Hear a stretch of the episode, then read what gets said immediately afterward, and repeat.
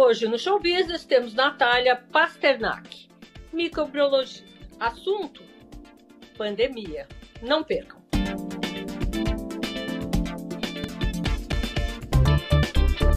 Natália, vou começar com a pergunta óbvia que todo mundo quer saber. Quais vacinas já têm alguma comprovação de eficiência e quais não? Estamos numa época que a vacinação está se acelerando, né? E tem gente tentando escolher, e os médicos normalmente falam assim: olha, a melhor vacina é aquela que está no braço. Você concorda? Certamente a melhor vacina é a que está disponível no posto de saúde. A gente não precisa ficar escolhendo. Hoje no Brasil, a gente tem aprovadas pela Anvisa para uso a vacina da Coronavac, da AstraZeneca, da Pfizer e da Janssen. E essas estão disponíveis nos postos de saúde. Qualquer uma dessas foi testada e aprovada para uso no Brasil Brasil pela Anvisa, porque são vacinas eficazes e seguras. E a gente tem algumas que ainda estão em fase de teste, inclusive aqui no Brasil. Tem a Medicago canadense, que está ainda testando. A gente tem também a, as outras que estão na moda aí, a Sputnik, a Covaxin, com todo o, a carga política que elas carregam, mas também ainda estão testando, não foram aprovadas ainda pela Anvisa. Pode ser que depois elas apareçam por aí. Então, por enquanto, são essas quatro que a gente tem. Ah, Natália, eu já reparei o seguinte: depois que a pessoa é vacinada, a pergunta é: quanto tempo dura essa vacina? Quanto tempo ela, ela vai me proteger por quanto tempo? Tem alguma resposta para isso já?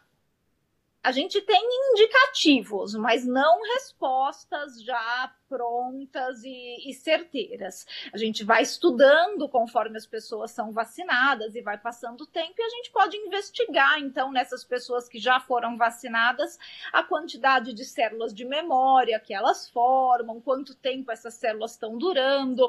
E os últimos trabalhos que saíram mostraram com as vacinas genéticas, as vacinas de RNA, um bom indício de que essas células de memória vão durar muito tempo, elas não estão decaindo e então provavelmente a gente vai ter uma memória longa para as vacinas de Covid-19. Mas quanto tempo? Se vai precisar de reforço daqui a 5 anos, 10 anos? Nunca? Vai durar a vida inteira?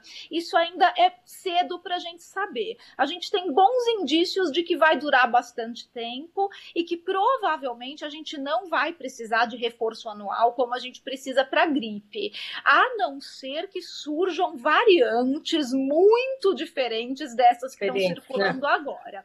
Daí pode ser que a gente precise readaptar todo ano.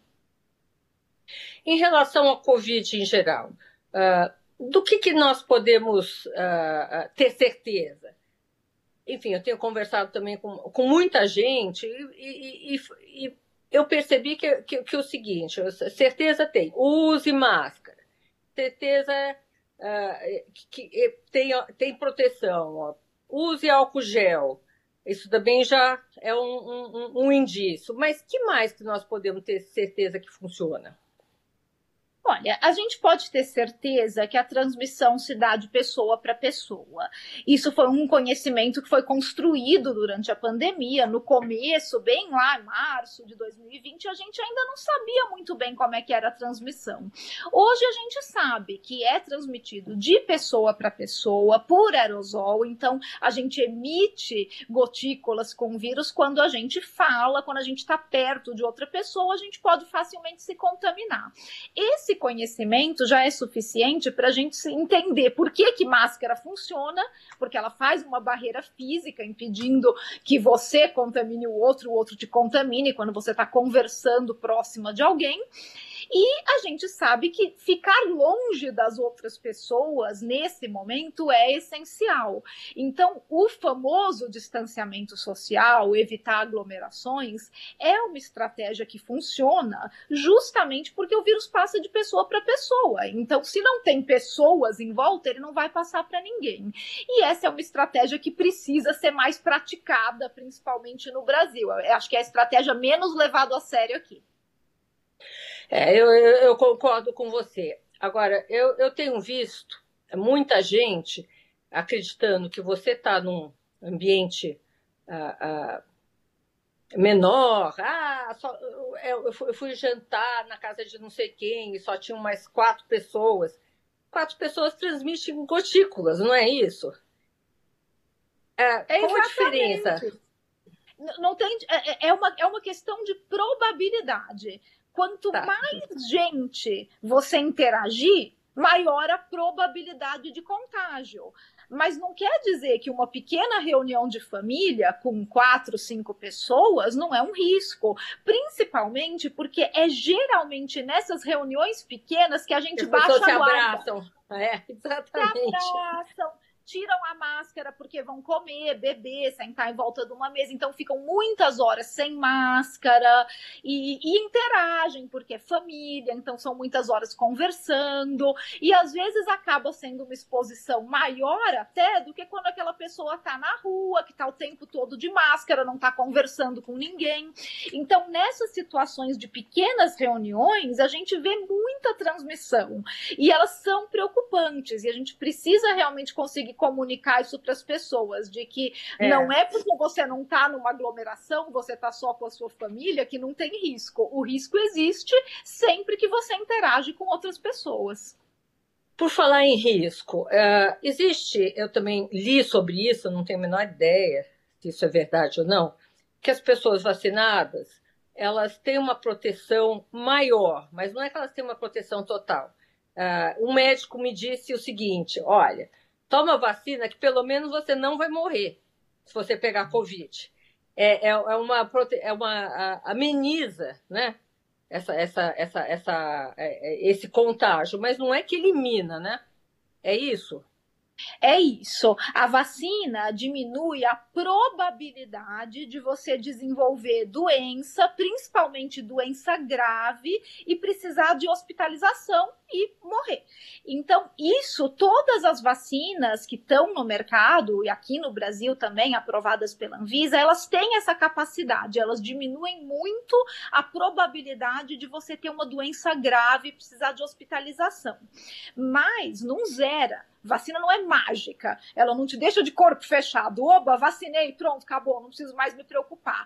Não, ela diminui a probabilidade. Agora, imagina que ela tem uma capacidade de diminuir essa probabilidade. Aí você vai para um ambiente onde o vírus está circulando muito vai ter uma boa probabilidade de mesmo assim você ficar doente, porque a vacina tem uma certa capacidade, mas você está num local onde o vírus circula muito, a capacidade dela fica comprometida pela circulação do vírus. Então, por isso que a gente não pode bobear a vacina não vai deixar ninguém de corpo fechado. A gente se vacina, mas enquanto a doença estiver circulando como está, a gente não pode abrir mão de usar máscara, de fazer o distanciamento. E, claro, a gente vai estar tá mais protegido com a vacina, mas Exatamente. não é 100%. Agora, dos Estados Unidos, houve uma liberação geral, né? Natal, as pessoas estão indo para estádio, para shows, para tudo. Vamos observar, é isso, e ver o que acontece se houver uma reincidência. É, podemos dizer que o, o, o, os Estados Unidos hoje, com essa política de liberação geral, está ah, tá sendo um teste para o mundo inteiro, para ver o que, que acontece? Com certeza, a gente vai acompanhar de perto para ver se não tem a emergência de novas variantes por lá, se eles não têm um efeito rebote justamente por causa da interação muito grande entre pessoas. A vacinação às vezes dá essa falsa sensação de que tô super seguro, liberou geral, então vamos fazer qualquer coisa. E daí a gente pode ver ah, o número de casos subir. Vamos acompanhar nos Estados Unidos e ver o que acontece. Vai ser com certeza um bom estudo de caso para o resto do mundo. Então tá bom, Natália, eu vou te interromper um minutinho só e a gente volta já já. Pois não.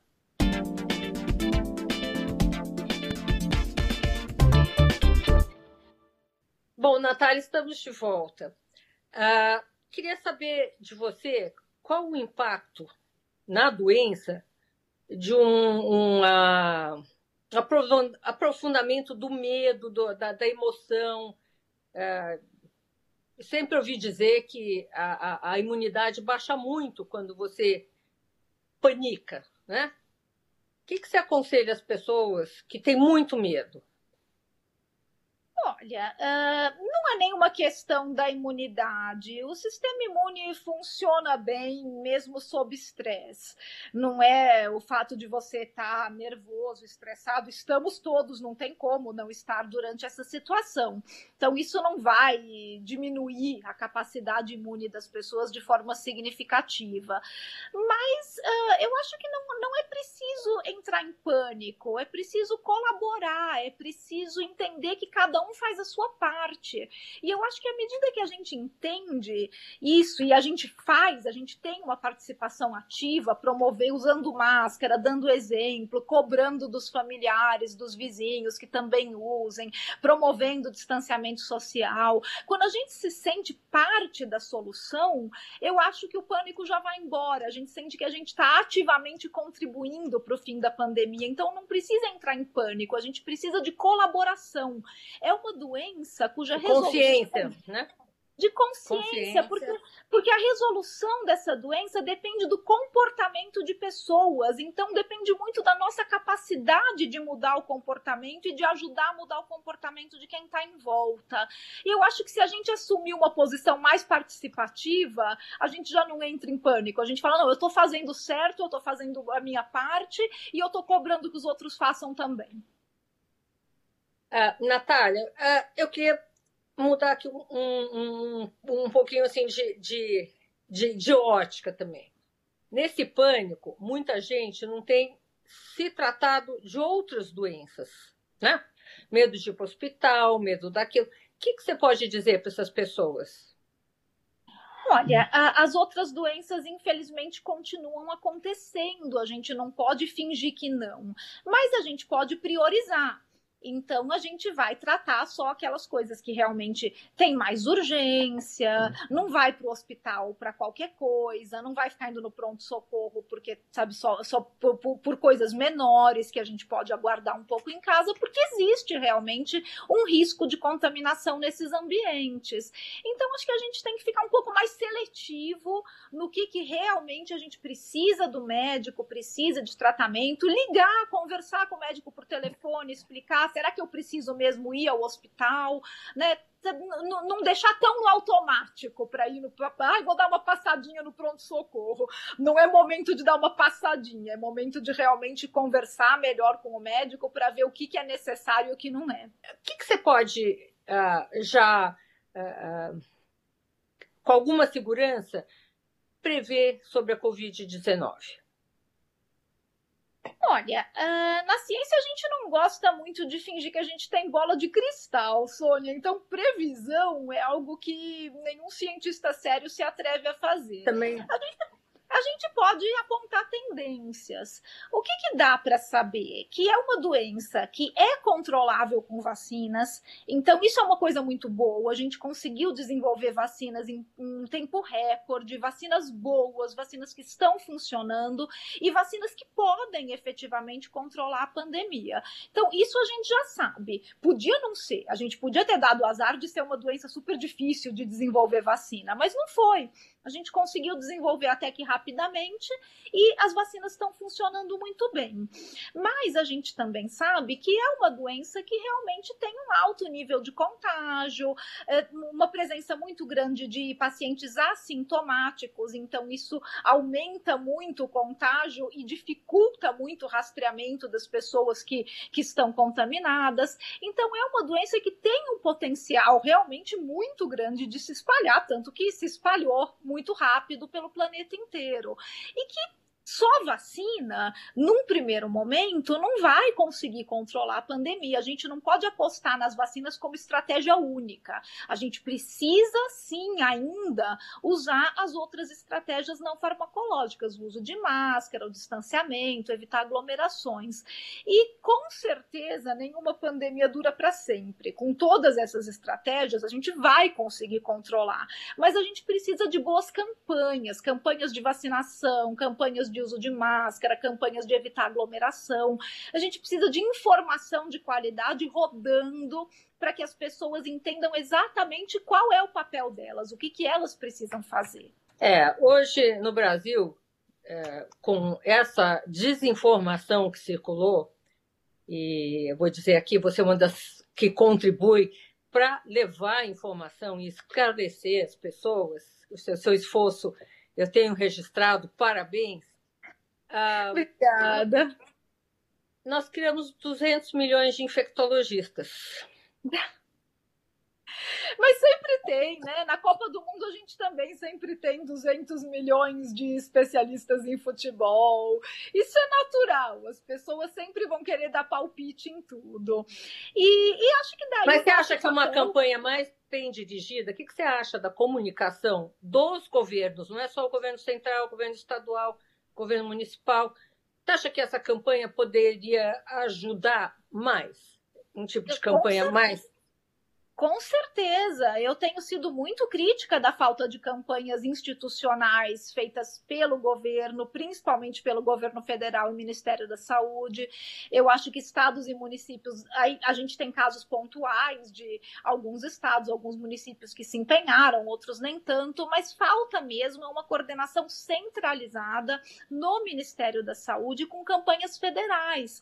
A gente sempre teve, por exemplo, campanhas de vacinação nacionais no Brasil de impacto. E, e, agora a gente não tem. A gente está vacinando, a gente tem uma população que, por sorte, é muito favorável a vacinas. Em outros países do mundo não é assim. Não. A gente não tem uma hesitação vacinal muito grande no Brasil, mas ao mesmo tempo a gente não está com campanhas publicitárias como a gente costumava ter no passado, chamando as pessoas para se vacinar, explicando o regime de doses, dando instruções claras, esclarecendo essas dúvidas que uma, mesmo que seja uma pequena parte da população, tem gente que está em dúvida sobre se as vacinas são realmente seguras, o pessoal que está realmente dando uma de sommelier de vacina, ah, eu quero essa, não quero aquela. Isso tudo precisa, isso precisa ser esclarecido. E essas campanhas precisavam vir institucionalmente do Ministério da Saúde. A mídia brasileira tem feito um excelente trabalho de comunicação durante a pandemia. Nós, comunicadores de ciência também, e muitos cientistas têm se empenhado para fazer esse papel que realmente deveria ser do governo e trazer informação de qualidade para a população.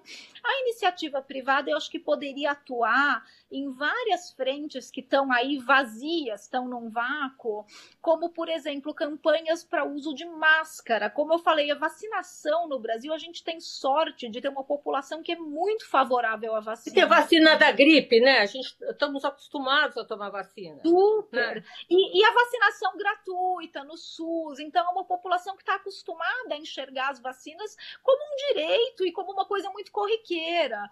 Agora, a gente poderia realmente ter a iniciativa privada, de repente, bancando uma campanha de uso de máscaras, fazendo distribuição de máscaras PFF2, as máscaras profissionais filtrantes, nos pontos de metrô, de ônibus, eh, no, no transporte coletivo como um todo, que é um local de muita exposição. Então, isso era um assunto que eu queria abordar com você. Como você pede para uma pessoa ficar em casa, tá? Olha, você vai ficar em casa.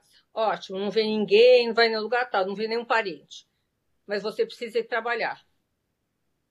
Pois é, a gente tem uma grande parte da população brasileira que não consegue ficar em casa. É, ficar em casa seria um luxo muito grande. Essas pessoas precisam sair para poder pôr comida na mesa. Então a gente precisa proteger essas pessoas da melhor maneira possível. E porque elas vão ter que pegar transporte público, elas vão ficar aglomeradas num metrô, num ônibus lotado. E pelo menos se elas pudessem usar a máscara mais adequada, que mais protege, já seria uma barreira, já pelo menos teria uma barreira de proteção. E claro, Você acha que os governos Você acha que os governos erraram, Natália, em não priorizar primeiro quem trabalha e precisa pegar ônibus e talvez não ter sido uma coisa por idade? Eu acho que os governos erraram em priorizar o, o, atendimento hospitalar e não a prevenção da doença. Isso desde o começo. Todo, a, toda a estratégia de contenção da pandemia no início, ela foi muito focada em abrir leitos de UTI, hospitais de campanha, em atender os doentes, mas não em fazer a prevenção, que seria justamente dar condições para que as pessoas fizessem o distanciamento físico e social, distribuição de máscaras, informação de como se comportar. Uh, Isso aconteceu testagem. nos outros países? Isso aconteceu nos outros países? Muitos, Muitos países fizeram, Coreia do Sul, China, Nova Zelândia, fizeram testagem, rastreamento de contatos, campanhas informativas e conseguiram então fazer a parte de prevenção da doença de uma forma muito mais efetiva. E aqui no Brasil a gente acabou realmente focando muito mais no cuidado do paciente, garantir que vai ter oxigênio para todo mundo, que vai ter leito para todo mundo, mas daí a gente esqueceu de focar na prevenção, que era parte de testagem, de rastreamento, de educação da população, de como se comportar. E, e eu acho que isso foi um erro. Natália, vou te interromper só um pouquinho. A gente volta já já.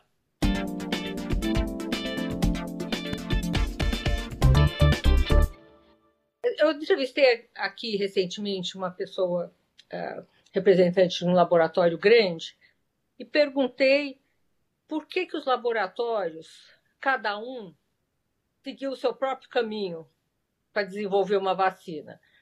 Por que, que eles não se uniram uh, para desenvolver mais rápido um produto? Por que, que eles não se uniram para produzir? Aí a resposta é óbvia, né? A resposta foi não, porque os métodos são diferentes, são aquilo. Eu acho que essa união uh, não é só uh, necessária em governos, talvez na iniciativa privada, eh, os laboratórios pudessem se unir e fazer uma campanha sobre isso. Você, o que, que você acha? Olha, eu acho que não é responsabilidade deles. E, não, não é. Né? Mas... E e assim, o, os grandes, as multinacionais que produziram vacinas, eles produziram muito rápido. Não teria sido mais rápido de outra forma. Já foi muito rápido e muito e, e com resultados. Uni, unindo os estudos, você acha que unindo os estudos não teria ido mais rápido? Não, não teria, porque são plataformas diferentes, tecnologias diferentes, e a gente precisava dessas plataformas diferentes, com tecnologias diferentes sendo testadas, porque podia muito bem acontecer de uma funcionar e outra não, e a gente, se a gente investisse tudo numa só, a gente ficava a ver navios. Então, essa diversidade de estudos diferentes ela é muito importante para o avanço da ciência. E, e Natália, essa, gente... essa, é esses laboratórios que estão justamente desenvolvendo essa vacina que parece mais duradoura, que é, é, é, é com material genético, não poderiam ter se unido para fazer?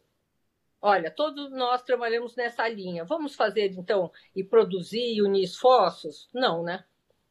Não teria porquê e não teria um resultado diferente. Pensa, as, as vacinas genéticas que estão no mercado hoje são da Pfizer, BioNTech e da Moderna. As duas estão bem, as duas são boas, as duas estão produzindo bem, estão conseguindo entregar para o mundo. É, qual seria a diferença se fosse é. uma só? Não, não faz ah, diferença. Ah, não, é, uma, então, é, uma, é, essa... é uma pergunta, assim. É, não, e essa, e essa, essa competição, essa competição é importante. É saudável, faz, né? Isso é saudável, isso faz a ciência andar mais rápido. Então, não realmente nesse sentido, para a produção de vacinas, não faria diferença. Uh, você acompanha os laboratórios brasileiros, né, os institutos, uh, Fiocruz, Butantan, todos, né? Você acha que se o governo tivesse liberado mais recursos, eles já estariam com vacinas prontas? Certamente. A gente tem vários laboratórios no Brasil que são capacitados para desenvolver vacinas, mas eles tiveram aportes muito, muito pequenos do, do Ministério da Ciência e Tecnologia, das agências de fomento. A gente está vivendo uma crise de fomento da ciência muito intensa no Brasil. Intensa. Então, a gente realmente fica, daí a gente fica para trás na corrida mundial, porque sem recursos você não desenvolve vacina. A vacina é uma das coisas mais caras do mundo para se desenvolver, precisa de muito, muito investimento. E no Brasil a gente teve um investimento muito pequeno. Mesmo assim, a gente está aí com alguns projetos de desenvolvimento de vacinas que de repente no ano que vem podem até estar prontos. Vamos ver como, como é que caminha, mas certamente não, não sim, se a gente tivesse tido um investimento robusto no começo, poderia ter a nossa própria vacina. E esse, esse investimento robusto, ele ah, normalmente vem do governo federal, né? Ele poderia ter vindo das agências de fomento, uh, tanto as federais quanto as estaduais, e diretamente do Ministério de Ciência e Tecnologia e do Ministério da Saúde, que tem verbas para isso. E, e, essas verbas elas foram utilizadas para comprar cloroquina, uh, teve verba do Ministério da Saúde que foi utilizado para fazer propaganda de agronegócio. A gente teve algumas coisas bizarras nas verbas que poderiam ter sido muito mais bem encaminhadas e encaminhadas para o desenvolvimento de vacinas. Uh, você acha que essa pandemia, de alguma maneira, conseguiu trazer à tona esse tipo de assunto? Falta de investimento em ciência, uh, falta de compromisso com a ciência, né? que, que é, é, é, esse é grave, né? muito grave. Uh, e você tem esperança que a gente saia disso melhor? Eu acho que a pandemia ela trouxe esses assuntos para o debate público. E isso é muito importante, porque muita gente nunca parou para pensar no que, que a ciência representa para o Brasil. Muita gente, antes da pandemia, não tinha ideia de que a gente podia produzir nossas próprias vacinas, que a gente tinha capacidade tecnológica e científica para isso. Então, acho que pelo menos a pandemia trouxe isso para o debate público e não tem mais como, não dá mais para varrer para debaixo do tapete agora todo mundo já sabe, todo mundo sabe que o Brasil é capaz de desenvolver ciência de qualidade e todo mundo sabe que não tem investimento para isso. Então, quem sabe depois da pandemia, com uma mudança de governo, nesse governo eu realmente acredito que não, mas quem sabe com uma mudança de governo, a ciência passa a ser mais valorizada nessa visão estratégica de desenvolvimento do país. Você acha que a população pode fazer uma pressão em relação a isso. Pressionar o Congresso, o Congresso acorde, as verbas sejam ah, destinadas, fiscalizadas. Enfim, alguma coisa saia para melhor dessa, desse caos que a gente está vivendo. Eu acho que sim. Eu acho que a ciência, ela pelo menos, ela chega no debate público no Brasil de uma maneira onde ela nunca esteve. Nunca. A gente nunca falou tanto de ciência no Brasil como se fala hoje. Então, pelo menos, ela está no debate, ela está na mídia e as pessoas estão vendo o que que, o que que a falta de investimento nos causou. Vamos ver. Eu tenho esperança de que vai melhorar num próximo governo. Nesse não. Natália, o nosso tempo está acabando. Uh, vou te fazer uma última pergunta, assim, mais uh, pessoal, né? Quantas entrevistas, quantas conversas você teve nesse tempo todo? Como é que isso atrapalhou a, a sua vida, a sua, seus, enfim, a sua pesquisa, tudo isso? Como é que isso impactou em você? E você já pegou Covid? Eu não tive Covid e a minha dedicação durante a pandemia, ela realmente acabou, ficou, ela ficou toda centrada em comunicação da pandemia. E, e, todos os outros projetos do Instituto Questão de Ciência e alguns pessoais meus, eles ficaram em suspenso enquanto eu preciso fazer esse trabalho. Mas eu não, não gosto de enxergar isso como um sacrifício, um sacerdócio ou qualquer tipo de heroísmo. Eu acho que é o trabalho que eu escolhi quando eu fundei o Instituto Questão de Ciência, eu fundei justamente para promover políticas públicas baseadas em evidência científica. Então, esse é o meu trabalho, essa é a minha atividade principal, é a atividade que eu escolhi, e é natural, então, que durante uma crise sanitária, a crise ocupe todo o trabalho do Instituto e, consequentemente, o meu e o meu tempo. E o que eu faço é o mínimo que eu deveria fazer pelo país. Se eu tenho essa estrutura, se eu tenho essa capacidade, se eu sou capaz de comunicar a ciência de uma maneira que as pessoas entendam, eu não estou fazendo nada além da minha obrigação.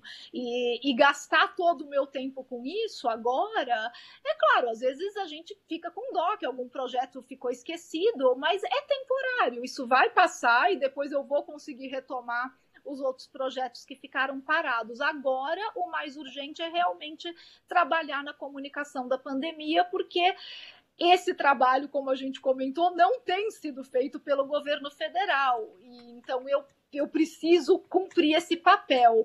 Mas uh, não acho que não acho que o que eu faço é nenhum tipo de heroísmo. Heroísmo é realmente o pessoal que trabalha na linha de frente, nas UTIs, que estão aí varando noite há meses e meses seguidos cuidando de pessoas e passando por, por uma angústia, por um nervoso de, sabe, de perder pacientes, de, sabe, de, de ver pessoas morrendo por falta de atendimento, por falta de oxigênio. Eu, eu penso que perto dessas pessoas, se eu fizesse menos do que eu faço hoje, eu deveria me envergonhar. Olha, Natália, parabéns pelo seu trabalho. É, Para mim, os heróis da saúde incluem pessoas como você, né? Cada um faz o que sabe. Talvez se você fosse infectologista, você estaria 24 horas dentro de um hospital, né? É, cada um ajuda do jeito que pode. Nós, da, da, área de comunicação, a gente tenta ajudar também da gente, do jeito que a gente pode. Quero te agradecer e espero conversar com você novamente numa situação melhor de Brasil e de mundo. Obrigada pelo seu tempo. Obrigada a você, Sônia. Foi um prazer e também espero que a próxima conversa seja em tempos melhores. Namastê.